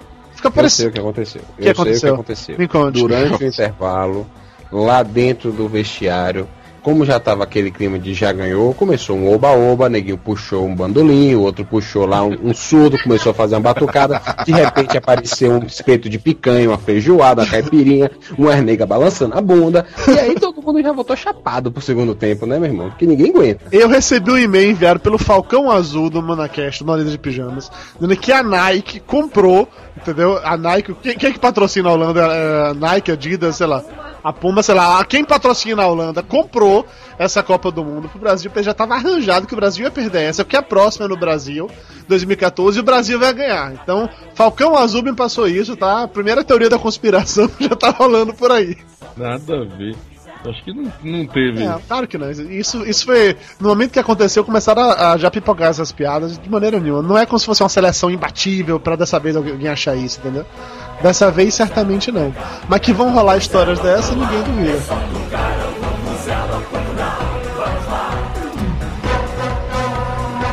Todo mundo, né? Todos os co- os comentaristas falavam que o que aconteceu com a seleção era algo que. a- essa pedra sido, can- sendo cantada há muito tempo que é que Felipe Melo é instável, que Felipe Melo ia fazer alguma merda, que em algum momento ia ser expulso, que no momento que o Brasil precisasse de substituto ia olhar pro banco e não tinha ninguém. E o pior que aconteceu é exatamente isso, né? O, o cara fez uma cagada absurda e ainda disse que não fez nada, porque ele deu uma entrevista depois da saída do, do estádio, falou que não, que foi normal, que não agiu com violência nem nada do tipo, que Não cuspiu na cara de ninguém, não quebrou o braço de ninguém, não pisou na cabeça de ninguém. Pois é, que se não sabe que a, a televisão tinha mostrado, mas o que ele fez foi uma jogada normal e que era isso mesmo e tal, não sei o que. E a expulsão dele e a falta de alguém no banco acabou que complicou muito a vida do Brasil naquele momento. E sem contar que a gente tomou gol contra por causa dele também, né? Não, mas é, é, acho que ele deve ter pensado, já que na- na- no segundo jogo do Brasil, o- contra quem foi mesmo? Aqueles. Segundo foi, foi Costa Marfim. Costa Marfim, o cara fez aquilo lá com o Elano e não foi nada, foi jogado normal, ele também queria que fosse jogada normal, né? É. Aquele pisão que ele deu no cara. Foi, foi um negócio escroto. Foi um negócio... A gente vê que o time do Brasil tava descontrolado, tava descompassado, tava todo mundo nervoso, gritando, estressado. irritado. Cara, o Robinho, velho, o Robinho, que é quase um tampa de binga, velho. O Robinho encarou O que- O que aconteceu ali, na verdade, esse negócio do, do, do jogo do Brasil, o Brasil começou a perder esse jogo na, com a Holanda quando o Ramires tomou o cartão amarelo no jogo, jogo contra anterior, o Chile. Isso, foi isso. Ali foi onde o Brasil começou a perder esse jogo com a Holanda. Porque aí vem aquele negócio do Dunga olha pro banco e fala, tá, eu vou colocar quem no lugar? Bom, tem este filho da puta que arruma meio de campo e agora ele me toma o segundo cartão amarelo, eu vou colocar quem agora? O Felipe Melo vai matar alguém do jogo. Não deu outra, foi lá e matou. Então, o Felipe Melo ficou nervoso porque a Holanda começou a jogar em cima do lado dele, que é o lado esquerdo do- da defesa, que era o lado mais fraco do Brasil, que é onde ficava ele e o Michel Bastos e sobrava tudo nas costas do Juan pra consertar. Porque ele e o Michel Bastos faziam uma cagada e o Juan tinha que ir lá limpar depois. Tá? A Holanda foi toda em cima deles. Tanto é que o lado do Maicon ali era um deserto né, de criatividade, né? não aparecia ninguém ali, ele tava sofrendo solidão já, coitado. É, ninguém jogava com ele, ele tava achando que era preconceito, que o pessoal não gostava dele. Tadinho do Jabur, né? rapaz? Sacanagem. É, né? Ele tava pensando que ele era o Tevez, né? É, ninguém passa a bola. É, toda vez e olha e fala, ai, que medo. A, verdade foi essa, foi, foi isso que aconteceu. Os caras jogaram em cima do, do erro do Brasil. Saca? O Ramires, que é um, é um dos culpados pela eliminação, por ter tomado um cartão amarelo num jogo que tava ganho. Foi o jogo contra o Chile. Tá? Ele tinha arrumado aquele, aquele lado esquerdo do meio campo do Brasil. Felipe tava Melo. mostrando destempero. Não, sim. Mas o Felipe Melo é essa merda. Ele sempre foi isso daí. Na Itália, falam que ele, que ele, ele não joga futebol, ele luta Mortal Kombat em campo. Eu vi Ah, hoje tem alguma. Eu não me lembro quem foi. Acho que foi na Globo, aquela Cris Dias que colocou estatísticas do Felipe Melo é, no campeonato italiano, sei lá, diz que ele tomou no campeonato italiano 14, ca- não, 30 cartões amarelos e 3 vermelhos, uma porra dessa assim, entendeu? Sim. É uma coisa Exatamente. meio absurda, realmente. Fica aquela coisa, ah, quem que é o culpado? O culpado é o Dunga. tá? Ele convocou essa seleção. Ele montou um banco de reservas onde ele não tinha reservas pra colocar em campo. Fora isso, é um, um É treinador dele. descontrolado. Você vê que ele, você vê como é que ele tava no jogo. Quebrando o negócio, chutando o, o banco, sacudindo. a Ele tava descontrolado, descontrolou a equipe, a equipe também ficou perdida. E tanto Exato. que ele sai, pô, antes do juiz apitar. Ele viu, ó, não, já acabou, já foi saindo. O juiz apitou, ele já tava de costas. Esse lance aí do Dunga tá descompassado, teve uma hora que foi sensacional, que assim, ele tava puto com alguma coisa, aí que ele foi de coca no jogo, começou a bater palma assim, com raiva, brigando com alguém, e na hora o Azagal tweetou assim, olha lá, olha, o Dunga batendo palma pra barata. Se fuder, batendo palma pra barata foi genial. Que foi assim que ele tava mesmo, velho. Ele tacou porrada no, no banco lá de, de reserva, que ele queria bater no juiz, não podia bater no juiz, aquele juiz também fraco pra caralho, o juiz lá do, do Japão. Toda Sim. hora que puxava pra bater papo, parava o jogo o tempo inteiro pra conversar. Olha, Tony, você tá, você tá nervoso, você quer uma maracujina, você, você quer ir no meu. Eu tenho um analista muito bom, você quer, ele passa o cartão. Não é possível, velho. Mas, mas o juiz, o juiz é a culpa da política de cotas da, da FIFA, né? Com certeza. né? Eles querem fazer média com todo mundo, fica botando juiz fraco pra apitar jogo importante. Fica botando juiz fraco em briga de cachorro. Não, é, é política de cotas, é a única explicação, né? Tá? Bota juizinho fraco pra fazer política, pra, pra, pra apitar briga de cachorro grande, né? Que foi esse jogo aí. Eu não acho nem que esse juiz cometeu nenhum tipo de erro técnico grave, não. Agora ele é um juiz ruim. Ele fez, o que ele fez prejudicou o andamento do jogo, na minha opinião. Dudu, esse jogo era pra ter botado pra fora uns 3, 4 Com jogadores. certeza. E muito antes pra não chegar naquele ponto. Exatamente. Se ele fosse um juiz bom, ele tinha botado uns 4 pra fora já no começo do segundo tempo, já tinha dois a menos de cada lado. Também acho. Começou com todo mundo dando porrada em todo mundo, cara. Aí ele parava Você e um conversava. desfile? Não, ele parava e batia papo. Não, amarela 3, 4 ali logo de cara e acaba a palhaçada. É. Aí não dá brecha pro outro e brincar de Mortal Kombat em cima do, da perna do Robin, nada disso. Tá? É, é culpa do juiz também. Agora, a culpa maior da seleção. A seleção do Brasil era isso daí mesmo, cara. Na hora que pegasse um time forte, aqui ia ver o que, que ia acontecer. Pegou um time forte. Lembra que eu falei no outro programa? O maior perigo do Brasil até a final é essa seleção da Holanda. Sim, com Não certeza. passou, não aguentou. Inclusive, é, eu acho que o que o Felipe Melo, porque ele se tornou, quer queira, quer não, o culpado aos olhos de todo mundo, porque ele era o jogador que estava em campo e ele que estava envolvido nas, nas três principais ações, vamos dizer assim. Ele colaborou com o gol contra, foi ele que não marcou a bola no segundo gol lá da, da Holanda e ele foi expulso ao fazer aquele, aquela cavalice. Então ele tá marcado. A, nova era Dunga é era Felipe Melo. Esse cara vai- se ele conseguir algum dia recuperar da maneira como o Dunga conseguiu no ano seguinte, sendo, um sendo capitão e campeão e tal, porque senão, velho, ele vai ficar com a raiva acumulada ainda maior do que a de Dunga, porque vai cair o mundo sobre os ombros dele. Cara, de verdade, eu, pelo que eu vejo de futebol e tal, esse cara, o Felipe Melo, ele não tem espaço para jogar numa seleção brasileira. Também acho que não. Enquanto ele não fizer um tratamento psicológico gigantesco, o problema dele é psicológico. É problema de tratamento. Ele precisa de tratamento, esse rapaz. É a mesma coisa Ele que o não tem condições pra, pra, pra, pra jogar uma Copa do Mundo. É a mesma coisa que o Edmundo. Edmundo não podia jogar na Copa. Não podia jogar na Exatamente. seleção. Quase Exato. nunca era chamado. Quando ele foi, foi chamado, foi na Copa de 98. 98. Isso. Porque ele só entrou praticamente no- na, na No final. último jogo foi. No Ele último entrou pra jogo, bater em porque todo o- mundo. Porque Bateu o Ronaldo não podia jogar, tal, teve a convulsão. Isso, isso, isso. Foi isso mesmo, o Edmundo entrou pra, pra lutar jiu-jitsu. O Luiz Fabiano é outro também, que é outro destemperado. É, Que não um foi atacante expulso fazer tanta falsa, falta do jeito que ele faz é incrível. Exato. É outro destemperado. Ele não foi expulso por sorte. É outro que também acho que não, não tem espaço em seleção. Não é jogador com perfil de seleção. Cara, e olha, vamos, vamos repensar, vamos ver as últimas Copas aqui. A gente vem de Romário e Ronaldinho, Ronald, Ronald, é, Ronalducho, que seja como centroavantes, que são caras que são muito bons, em que pese o fato de Romário ficar parado na área, de Ronaldo tá gordo e pegar travesti. Em que pese isso, eles eram centroavantes muito bons. Luiz Fabiano, puta que me pariu, velho. Luiz Fabiano podia jogar no Bahia, entendeu, velho? Dá um mas, aí, tempo. mas aí vem aquela coisa Tomara também, que né? vá. Tomara. Tomara que vá, né? mas aí é aquela coisa também, Dudu. Quem que ia chamar? Tava sem opções. Quem que ia chamar? Quem, o Brasil não tem nenhum grande centroavante. Não, não tava sem opções. Veja bem, aí é que tá a falta de, de, de, de visão do Dunga. Ele não estava sem opções. Só que ele fazia questão de ter um jogador que jogasse como centroavante.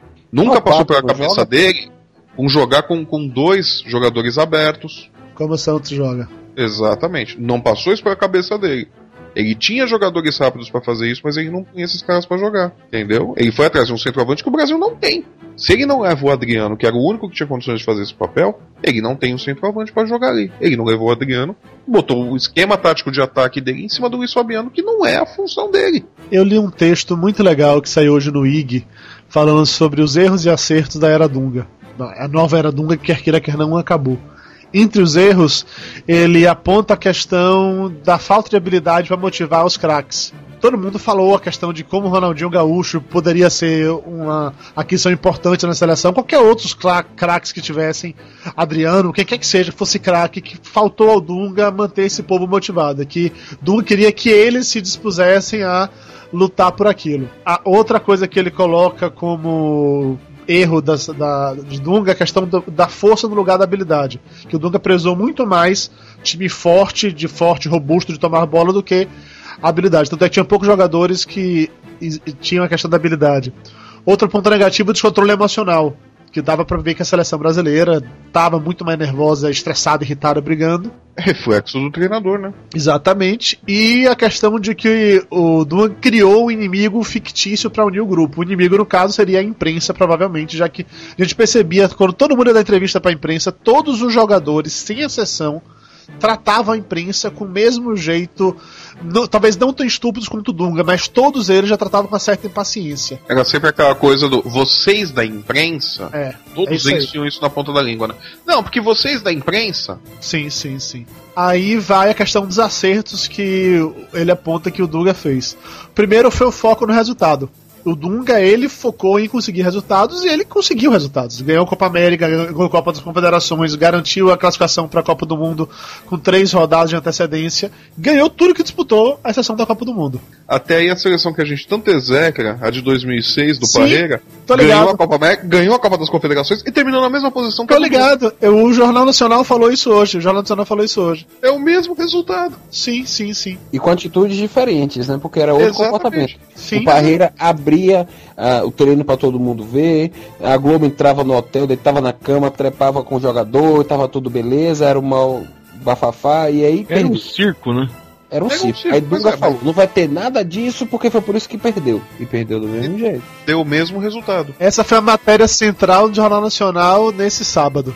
Agora, querem saber, na minha opinião, de quem tá vendo isso de fora e que não tem paixão nenhuma por esses jogadores, Eu acho que o que falta é a gente ter uma seleção brasileira de jogadores que jogam no Brasil e que, bem ou mal, não são essas estrelas, não estão lá para valorizar passe e que eles se conhecem, se conhecem da seguinte maneira: eles jogam em times que estão se enfrentando comumente, eles sabem quais são as jogadas que os outros fazem porque já enfrentaram e eles podem antecipar os passos dos colegas de, de time é, sabendo do que, que, que, pode esperar de cada um deles.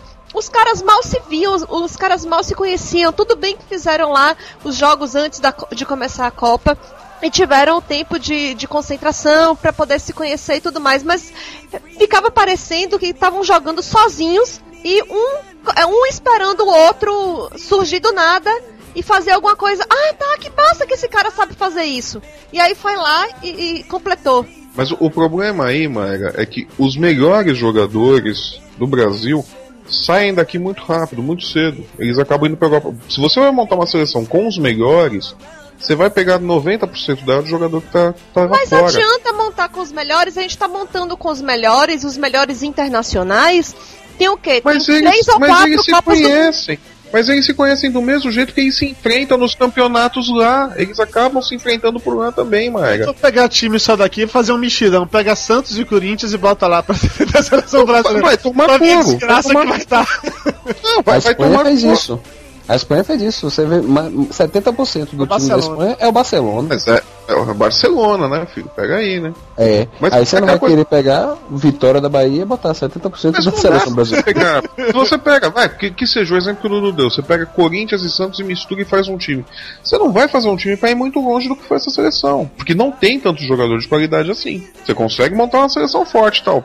Vexame você não vai dar, mas não vai. Então, o que você está dizendo, no final das contas, é que não existe salvação pro, pro futebol brasileiro, porque os craques que estão lá fora, eles estão mais preocupados em valorizar o passe, encher o cu de grana, do que de jogar realmente. E vão, pra, vão pra Copa do Mundo, todo mundo com canela de vidro, com medo de tomar um, um- um chute igual o outro tomou lá um pisão, e depois se acabar pra carreira lá fora, porque é isso que dá dinheiro, é isso que garante a aposentadoria. E não dá pra fazer com os caras que estão aqui também, porque os caras que estão aqui também é o resto do resto do resto. Todo Não, mundo ou em não fim é de carreira ou sem talento nenhum pra brilhar lá fora. É isso? Não, não, não, é isso que eu tô dizendo. também, não. Não, não é Pra contestar de cara esse argumento de Mara é que uma das coisas que apontada como vantagem, como acerto de Dunga, foi essa mudança de postura de que os jogadores dessa seleção faziam isso aí que ela tava falando, de jogar por amor à camisa, de se dedicar, de, do- a galera ter orgulho de jogar na seleção brasileira. Todo mundo sabia que o Kaká tá fudido e o Kaká jogou até o limite de onde ele conseguia jogar nessa Copa do Mundo. Dudu. contrário da de 2006. Elano. É Lano, pois é. Elano tava com canela de vidro? Elano foi tanto, não tava, que ele se arrebentou. Arrebentou todo, pois é. E se arrebentou tivesse todo de vidro, arrebentava fora. mais ainda. Exato. Não sabe quando que volta. A questão não é essa. A questão é que a seleção que foi pra essa Copa não foi uma seleção com os melhores jogadores. Com certeza. Tá? Foi com Levou garra, mas não com os melhores, né? Exatamente. Levou muito jogador ali que não tava no, no melhor da forma. E deixou bons jogadores de fora. A, a escalação, a seleção que o Brasil montou é exatamente é uma seleção forte, uma seleção brigadora, mas não é uma boa seleção. Não levou o que tinha de melhor. E tinha muito jogador bom aqui no Brasil que podia ser levado, Uhum. e tinha jogadores que estavam lá na Europa e que deveriam ter sido levados. O, uma outra vantagem que ele aponta como acerto de de Dunga foi a questão das vagas. De que ele fez uma disputa aberta por vagas. Que durante o seu período ele treinou 84 atletas e que ele selecionou aqueles que ele achava que tinham sido os mais regulares com a camisa da seleção. Que não, não levou o cara porque era estrela. E eu, no texto ele ainda compara aqui o caso do Parreira, que em 2006 levou o Ronaldo para a Copa, mesmo o Ronaldo estando 13 quilos acima do peso. Foi algo que o Dunga não fez dessa vez. Sim, porque era o Ronaldo. Mas até aí o Dunga levou o grafite que jogou 7 minutos pela seleção. Não, ele jogou. ele correspondeu. Correspondeu o cacete, aí não tinha um plano B pro Adriano. Exatamente. Veja bem, eu não estou dizendo que ele deveria ter convocado o Adriano. O Adriano não deveria ter ido pra Copa mesmo, ele foi certo nisso. Só que ele não pensou num plano B pro Adriano. Aí ele catou o grafite ali e falou: não, o grafite foi aprovado na posição. Jogando 7 minutos? Ah, vai pra puta que pariu, né? como, né? E aí, pra, fina- pra finalizar a relação de acertos que o Ig atribui ao Dunga, tá a questão de que ele tinha uma boa relação com os jogadores, fazendo contraponto à questão do técnico da França, que brigou com todo mundo. E aqui- algo que nós já falamos aqui mais de uma vez, que foi a questão do fim dos privilégios, que com o Dunga na, no comando da seleção, que a Globo perdeu esse esquema daí que o Tapioca falou de, dos jornalistas entrarem, deitarem na cama com o jogador e ficar lá se beijando na boca. Que isso acabou, porque o Dunga não deixou. Tava todo mundo igual. Mal, igual, mas tava, tava todo mundo igual. É aquela coisa, o Dunga teve os acertos dele? Teve. O problema é que ele errou na parte crucial, que era montar uma boa seleção. Pois é. Na verdade é essa, ele não, não soube montar uma boa seleção. Mas aí também aquele negócio, ah, a culpa é do Dunga, não sei o que e tal. Mas nem- muita gente esquece que o Dunga nunca foi técnico na vida dele, né? O que eu espero, honestamente, é que com esse resultado, tanto Dunga como o Maradona saindo agora nas quartas de final, que os dirigentes entendam de uma vez por todas que não é porque o cara foi um ex-jogador que ele necessariamente é um técnico, porra. Tem tanto técnico por aí. Vai ter que pegar um cara que nunca treinou, treinou ninguém. Não é nem a primeira vez que a CBF faz isso, porra. Falcão também foi a mesma porra na, na época que inventou E de ser foi a mesma merda de serviço. Pois o é. Falcão também, enquanto ele treinou na seleção, era um horror a seleção do Falcão, né? É. E o Falcão é um, é um que tá correndo por fora, né? Diga-se de passagem, pra ser técnico da seleção. Sério? Sim, ele já manifestou interesse que ele quer voltar a ser treinador. Ele já não está comentando tantos jogos na Globo, nem na Sport TV. Já não tá aparecendo tanto, ele já não é mais o comentarista. Inclusive, ele nem da- sequer foi pra África, ele ficou do Brasil. Não, ele foi pra África, ele está na África. Não, não, não, não, não foi não. Falcão está no Brasil, na central da Copa, lá no Rio de Janeiro, São Paulo, Ele comentando tá de lá. aqui porque, porque a informação que eu li é que ele estava lá se aproximando da CBF. Ele não foi pra África, não. Quem foi pra África, que tava lá nos estádios comentando, era Casagrande e Júnior. Falcão comentava direto. Não sei se era Rio É, de Janeiro ou. São Paulo, onde ele tava. Tá, tudo bem. Mas enfim, ele já. Ele tá com isso daí, ele não quer continuar sendo comentarista, ele quer ser treinador e ele tá de olho nessa vaga de técnico da seleção brasileira.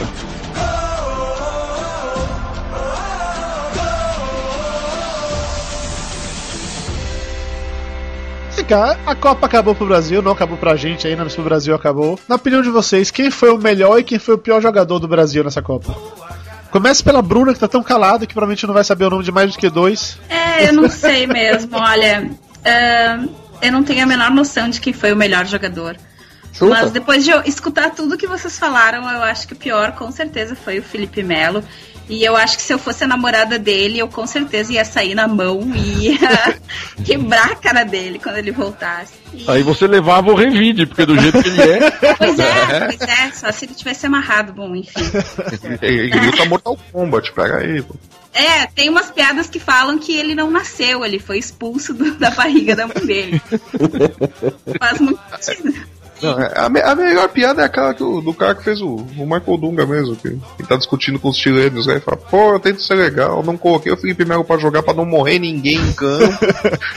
E é assim que vocês me tratam. É bem sobre, sobre melhor jogador, assim, eu acho que o Dunga realmente é não tem didática nenhuma pra ser para ser treinador e, e é óbvio que faltou carinho e atenção. Coitadinhos deles, eu até fiquei com pena depois de escutar o que vocês falaram assim.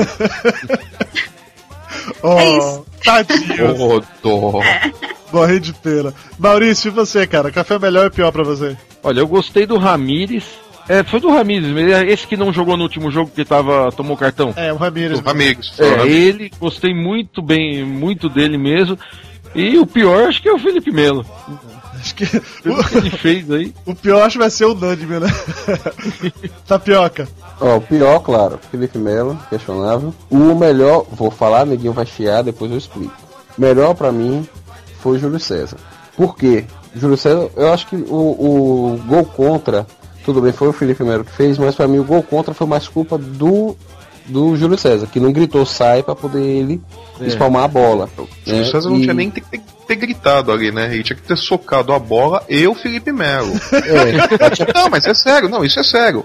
Tá na É, pequena área, o cara é do teu time, você vai em cima do cara, meu. Você soca ele e a bola, mas não deixa ele entrar. O Júlio César vacilou nessa, assim. Então foi falha dele e embora ele tenha feito grande defesa, ele agarrou muito, ele não agarrou nem tanto porque o Brasil não tomou nem tanta bola assim. Mas as que ele fez foram boas. É um cara que foi, depois que o Brasil perdeu, todo mundo chorando, ele que foi ser entrevistado, ele falou, não, foi falha nossa, ele admitiu, é, eu devia ter é, falado com o Felipe, me, me chamou até de Melo, eu me confundi lá com o Melo, por isso que a gente tomou o gol. O cara botou a cara tapa, o cara falou mesmo, na hora de sair depois, quando o pessoal ficou ali naquele corredor polonês de, de repórter, esperando quem vai ser o primeiro brasileiro pra gente esculhambar aqui. Ele foi o primeiro a sair, ele foi, falou tudo novamente. foi atencioso com os repórteres. Eu não conseguia dizer nada porque chorava horrores, Uhum. mas jogou bem e quando errou, admitiu que errou. Falou que não foi. é, qual foi o problema? O problema foi que a gente estava desatento. Né? A gente estava desatento e a gente perdeu. O Robinho também disse isso e eu acho que eu considero o Júlio César, para mim, o melhor jogador dessa Copa. Concordo com você, Tapioca. Chorei também com a entrevista dele, me emocionei. O cara defendeu muito ao longo de toda a preparação aí da Copa. Durante a Copa, eu não vi os jogos, mas me disseram que ele também teve uma boa atuação.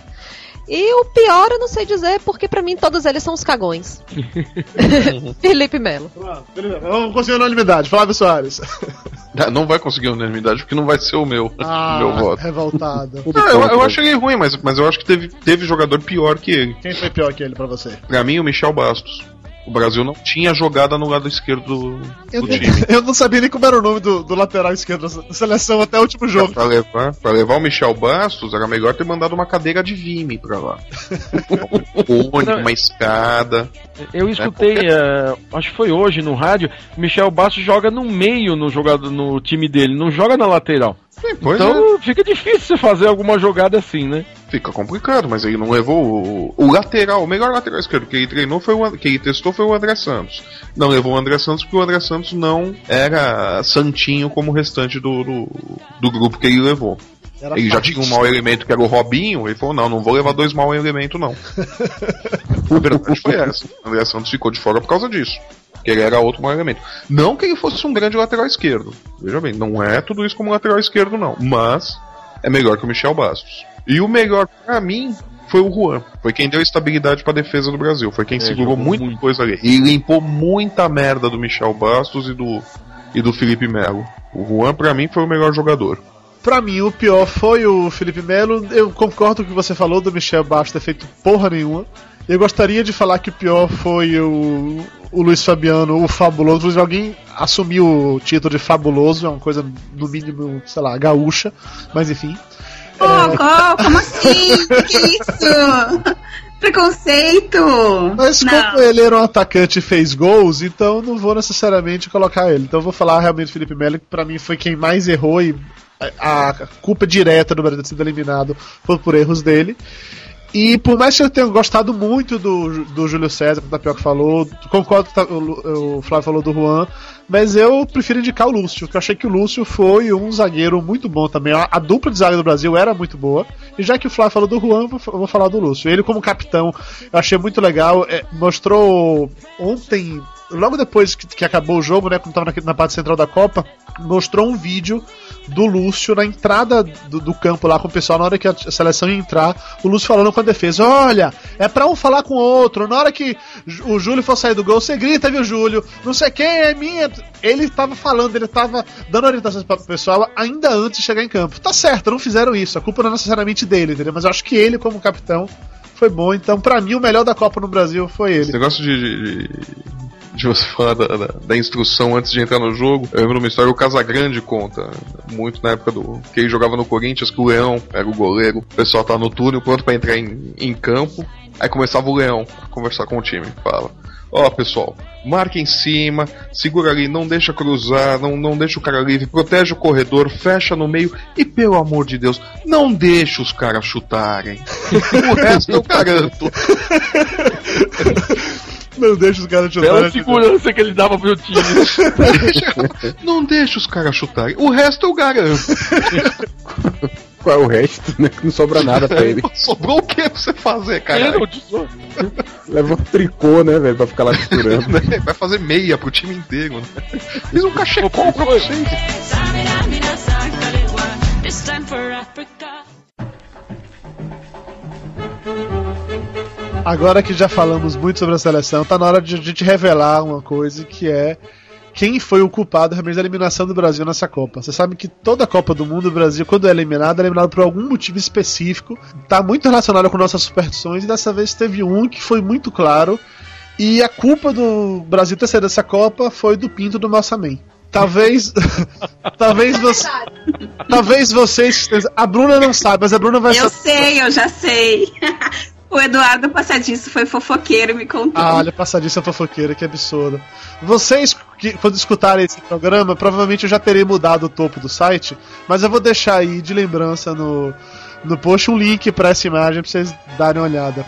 Desde o início da Copa do Mundo, quando o Flávio fez esse topo pro Papo de Gordo comemorativo pra Copa do Mundo, tava lá o nosso amém e tal, camisa da seleção, e tinha uma coisa saindo pro lado assim, que quando eu olhei a primeira vez, eu só pensei, ah, é a barriga, é a banha dele saindo e tal, não sei o que. Beleza. No primeiro dia, o Lúcio, o filho da puta que não tá aqui hoje porque foi currado por argentinos e foi fazer a operação de fimose, o Lúcio ele mandou um e-mail pra gente falando assim: é impressão minha ou naquela imagem o orçamento tá de pinto duro? Desde então, eu não consigo mais olhar pra aquela porra daquela imagem e não ver o orçamento de pinto duro. É, não dá. Não Todo dá pra não mundo ver. que vê isso a primeira vez tem essa Não, reação. foi foda que eu não via até vocês falarem. E agora eu não consigo mais deixar Ni- de ver. Ninguém via. Ninguém via. Eu também não via, e aí o Passadiço nos chamou num chat, eu e a Camila, e ele falou, olha, dá uma olhada lá no banner do, do Papo Gordo. e aí eu olhei, ah, tá, o quê? Não tem nada de errado. E ele, olha lá o que que tá acontecendo com o membro do, do orçamento. ah! Eu e a Camila, as duas, mas como assim? Como assim? Nunca mais deixei de enxergar aquilo. Mas ninguém deixa de ver. Depois que o filho da puta do Lúcio falou isso daí, ninguém. E aí o problema todo é que tio Flávio a gente ficou diariamente cobrando dele pra mudar e ele dizia que até o final da Copa que ele mudava. E no dia do jogo do Brasil, ele mandou um novo tom. Com a mesma imagem reduzida, só pra provar que não era pinto do orçamento porra nenhuma. Ele esperou até amanhã do jogo Brasil e Holanda. E ele mandou a porra do e-mail. Eu só fui ver esse e-mail depois do jogo. Eu tava naquela coisa assim, porra, que merda. Onde é que eu vou abrir meu e-mail? Tá lá o e-mail do, do Flávio. Novo topo. Aí eu falei, porra, ele vai mandar agora que o Brasil foi eliminado. Eu falei, filho da puta, a culpa foi dele. Enquanto tava o de pinto duro lá em cima, o Brasil tava ganhando. Não, não, não, não, não. A culpa, potência! a culpa foi do Lúcio. A culpa toda é do Lúcio, porque enquanto o Lúcio não falou que o orçamento tava de pinto duro, ninguém viu o orçamento de pinto duro. O Lúcio começou com essa história. Aquela bicha enrustida. Lúcio obcecado por pintos duros fica. Exatamente. O Lúcio é obcecado por pinto, cocô e xixi. É, eu. pode contar a historinha do, da meia do Morsaman? Do desenho Ah, o, também? o outro, o outro culpado também aí, ó. O cara da meia do orçamento, viu? É o culpado. O Flávio mandou, mandou o desenho, eu, eu coloquei na meia, tudo aí mostrei pro meu filho Gabriel. Falei, ó Gabriel, ó que legal o desenho. Ele falou, "Ué, o Morsaman tá dançando balé. Pior que tava aparecendo e a gente não viu. Não, a gente não viu, não, não. Conta a história direito, seu puto. A gente não viu, só que agora ele omite a parte que ele mexeu num dos braços do orçamento, ele mudou a inclinação pra encaixar na. Cabe na Aí meia, parecia- não. Pra caber na meia. Aí parecia que ele tava dançando balé. Ah, gordo é foda, né? Gordo tem que dar uma apertadinha pra caber, né? Foi porra. E falando do Nossa May, vamos falar sobre os vencedores das meias do programa passado. No programa passado, a promoção, você tinha que falar a- o que é que você quer que o Flávio aposte que vai acontecer, pra que não aconteça e que seja o mais legal de todos poder ganhar as meias. É, porque vocês sabem que o Flávio não acerta uma, né? Nessas quartas de final agora ele conseguiu acertar 50%, que já é um índice muito melhor do que vinha até então. É, até porque são menos jogos, né? É, agora as chances aumentam, né? Vai ficar mais fácil. E aí a primeira pessoa que ganhou as meias do Nossa Mãe foi a Nilda, porque ela disse que o Flávio tem que apostar que eu não conseguirei ficar na academia tempo suficiente pra perder 20 quilos. Tudo a ver, papo de gordo, dieta, adorei. Nilda, você ganhou as do Nossa Mãe. E a outra pessoa foi o Barba Farta. Ele falou que o Flávio poderia apostar que o Conrad não vai mais voltar pro Papo de Gordo e que se por acaso ele voltar, que não vai fazer nenhuma piada engraçada nunca mais na vida. Mas ele nunca Mas fez. piada, mas piada engraçada ele não faz mesmo. Mas é, aqui é 50%, 50, 50-50, agora pra combinar com essa última rodada de Flávio. tem- ele vai ganhar meia meia do Papo de Gordo. Ganhei um pé só. Vai, vai um pé só, o outro a gente manda pro Conrad. Nilda e Barba Farta, mandem e-mails para papodegordo.com.br com seus endereços para poder enviarmos as meias do Morsaman para vocês. E se você quer ganhar as meias do Morsaman nessa semana, comemorando o fato que o Lúcio não tá aqui, eu pensei numa coisa bem, sei lá, bem legal. O que, assim. que o Lúcio foi fazer, quem não está gravando? Exatamente. Me digam, por que o Lúcio não veio gravar hoje? O que é que ele tá fazendo? Onde ele foi parar? Onde ele se escondeu? O que fez com que o Lúcio faltasse uma gravação do Papo de Gordo na Vai Copa? ter recorde, velho. Vai ter recorde Vai, de comentário. Mas vai ter Tá um. difícil de escolher, viu? As duas respostas mais escrotas vão levar as páginas de meia dessa semana. Até eu vou escrever, manda a Rubiane escrever. Olha, não vale dizer que ele foi currado por argentinos, também fazer a operação Timóteo, que isso a gente já falou. E tá? não vai usar o negão melado na, na piada também. É, não. Negão melado só com o Léo Baiano. Agora, fiquem à vontade pra usar o Corra de como vocês quiserem. O Dudu já deu ideia, velho. E é isso. A seleção tá fora da Copa, mas nós ainda não acabamos. Vamos até o final da Copa. Ainda fala- falaremos sobre a semifinal e sobre a final. Nos vemos agora no dia 9 de julho para o programa sobre as semifinais aqui no papodegordo.com.br. Valeu, galera, e até mais. Papo de Gordo.